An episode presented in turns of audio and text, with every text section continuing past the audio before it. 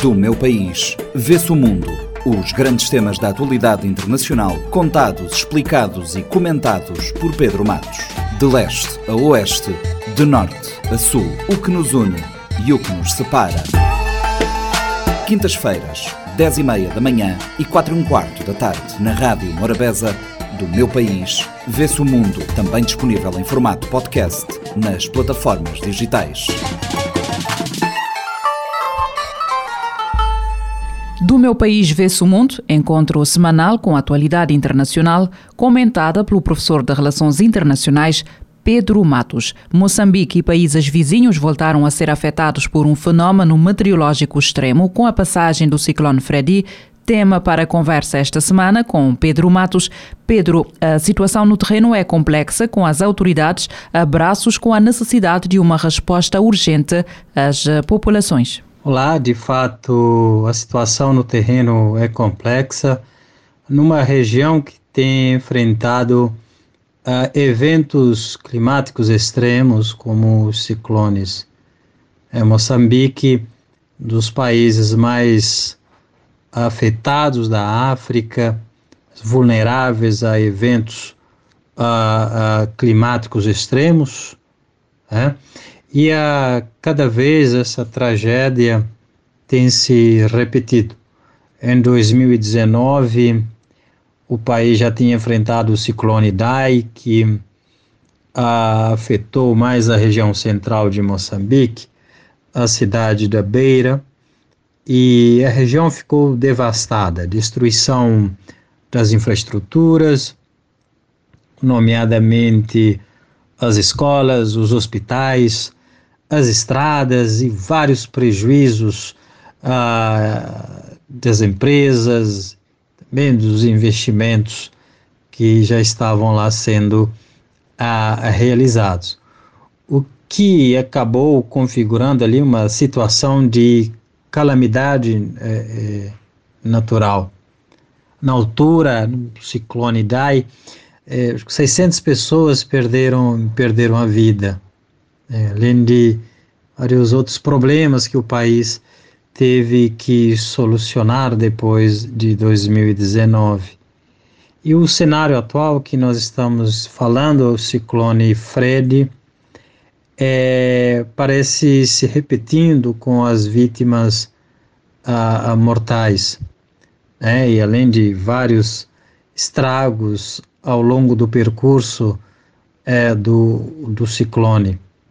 Os últimos dados têm apontado cerca de 100 pessoas que perderam a vida ali no além de Moçambique, mas também é no Malawi, país é, muito pobre do continente, Malawi, que tem aí um efeito uh, ainda maior uh, nessa nessa tragédia porque a capacidade de resposta dos estados é crucial nesse, nesse momento. É um momento que, que a população mais precisa do, do Estado.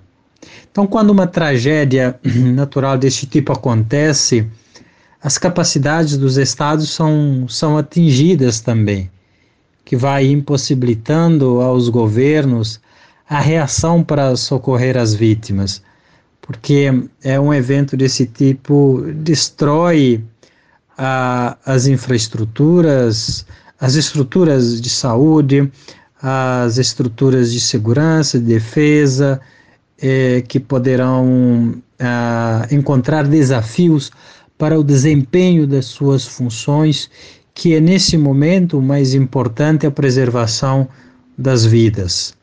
Né?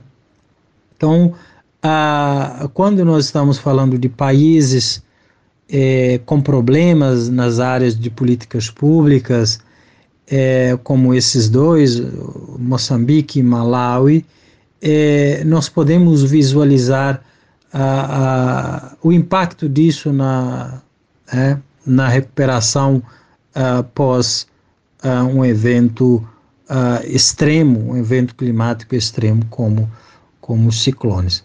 No caso de Moçambique, é razão das experiências passadas com outros ciclones, é, o país vem criando, na verdade, desde a década de 80, uh, políticas e medidas de prevenção e adaptação às calamidades naturais.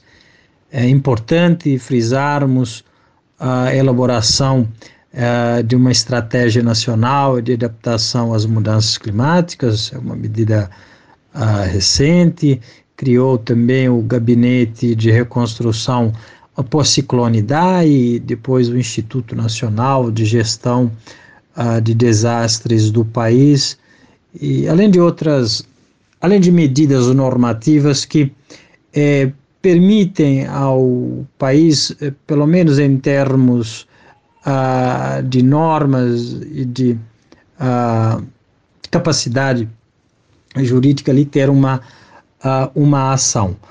O, que falta, na verdade, é a coordenação das respostas. Quando nós temos eh, capacidades nacionais e internacionais via as ajudas, as doações, é, o, o que vai diferenciar é quem vai coordenar esse processo no terreno.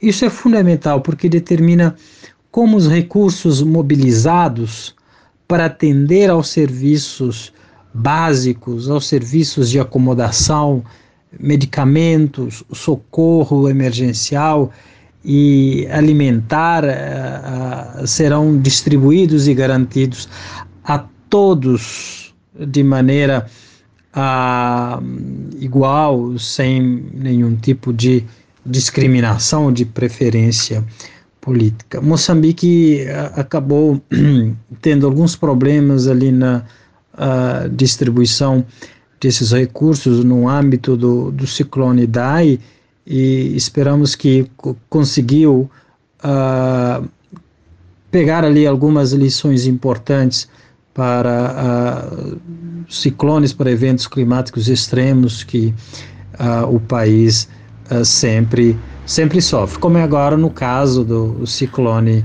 ciclone Fred. Investigadores já vieram dizer que este ciclone é um caso de estudo porque a sua trajetória foge aos padrões habituais e de repente voltamos a falar de clima, de alterações climáticas e da imprevisibilidade eh, destes fenómenos. É, sim, é, os investigadores estão afirmando que esse ciclone ele é, um, é, um, é atípico, é a questão da é, porque a sua trajetória ele foge dos dos estudos e também do que vinha sendo acompanhada a sua, sua rota, né? E está tudo relacionado às alterações climáticas. Mas também é um, um fato específico de, de Moçambique, que é um dos países do continente, como já dissemos, é o terceiro, na verdade, do continente mais vulnerável a eventos climáticos extremos, como ciclones, cheias e secas.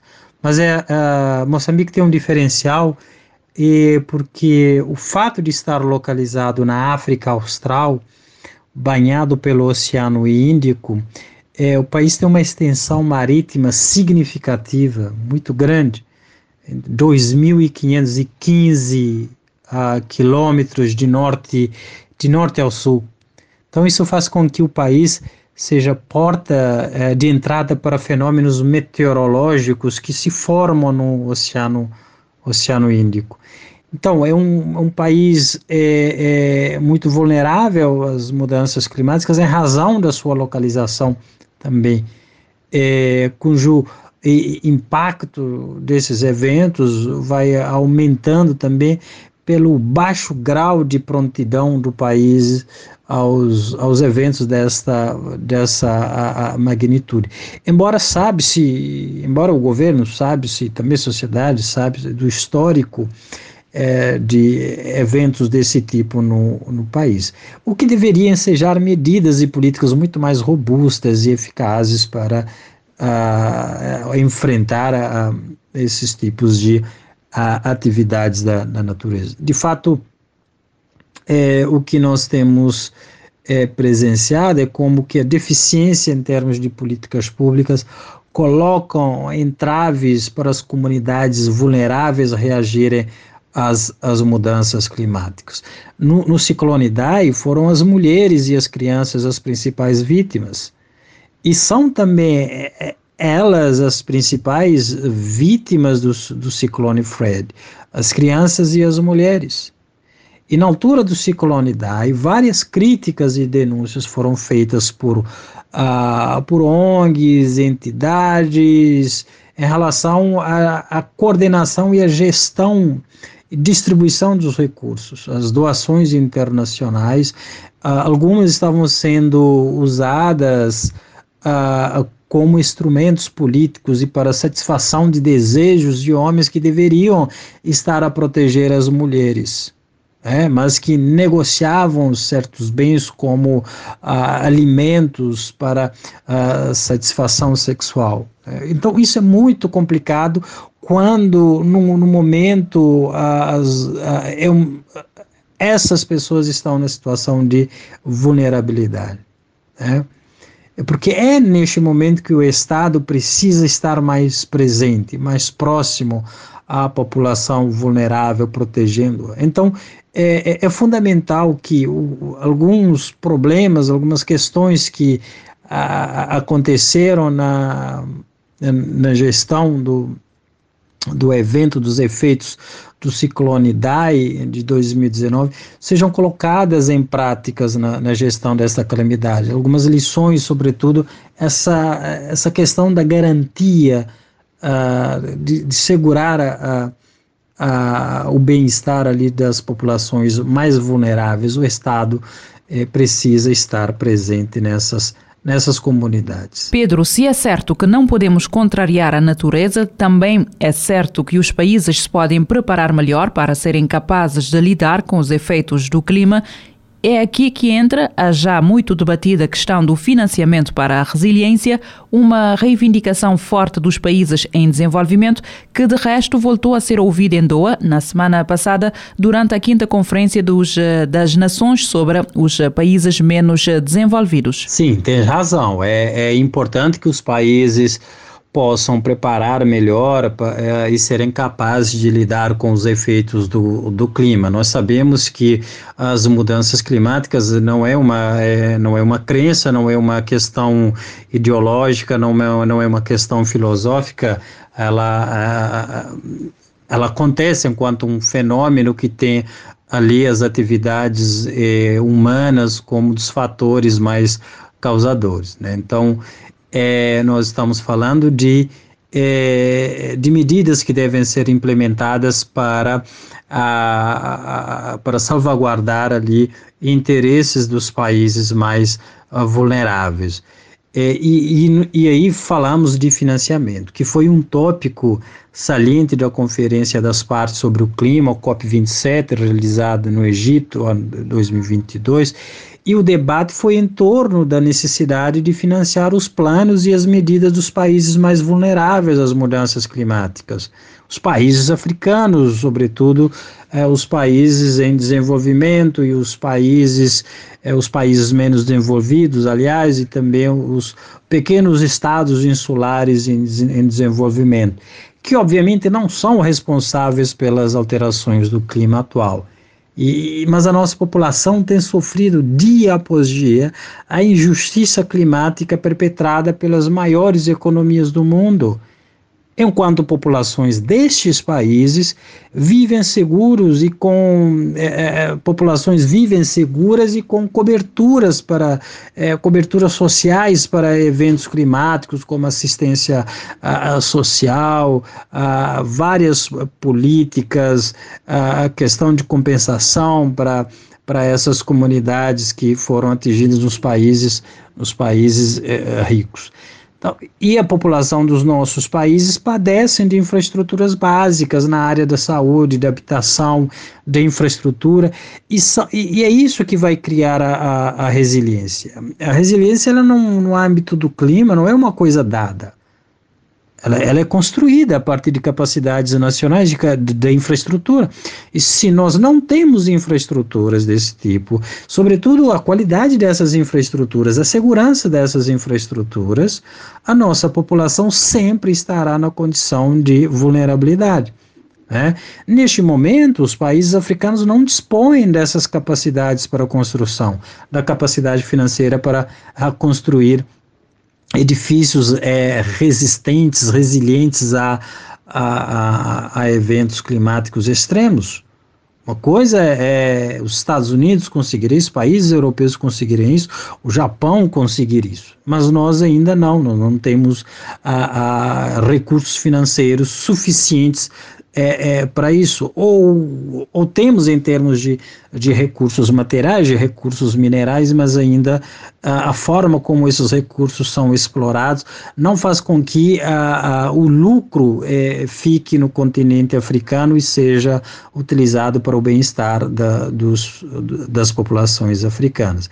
Então, é por isso que eu acho importante os países africanos criarem uma, uma agenda própria climática né?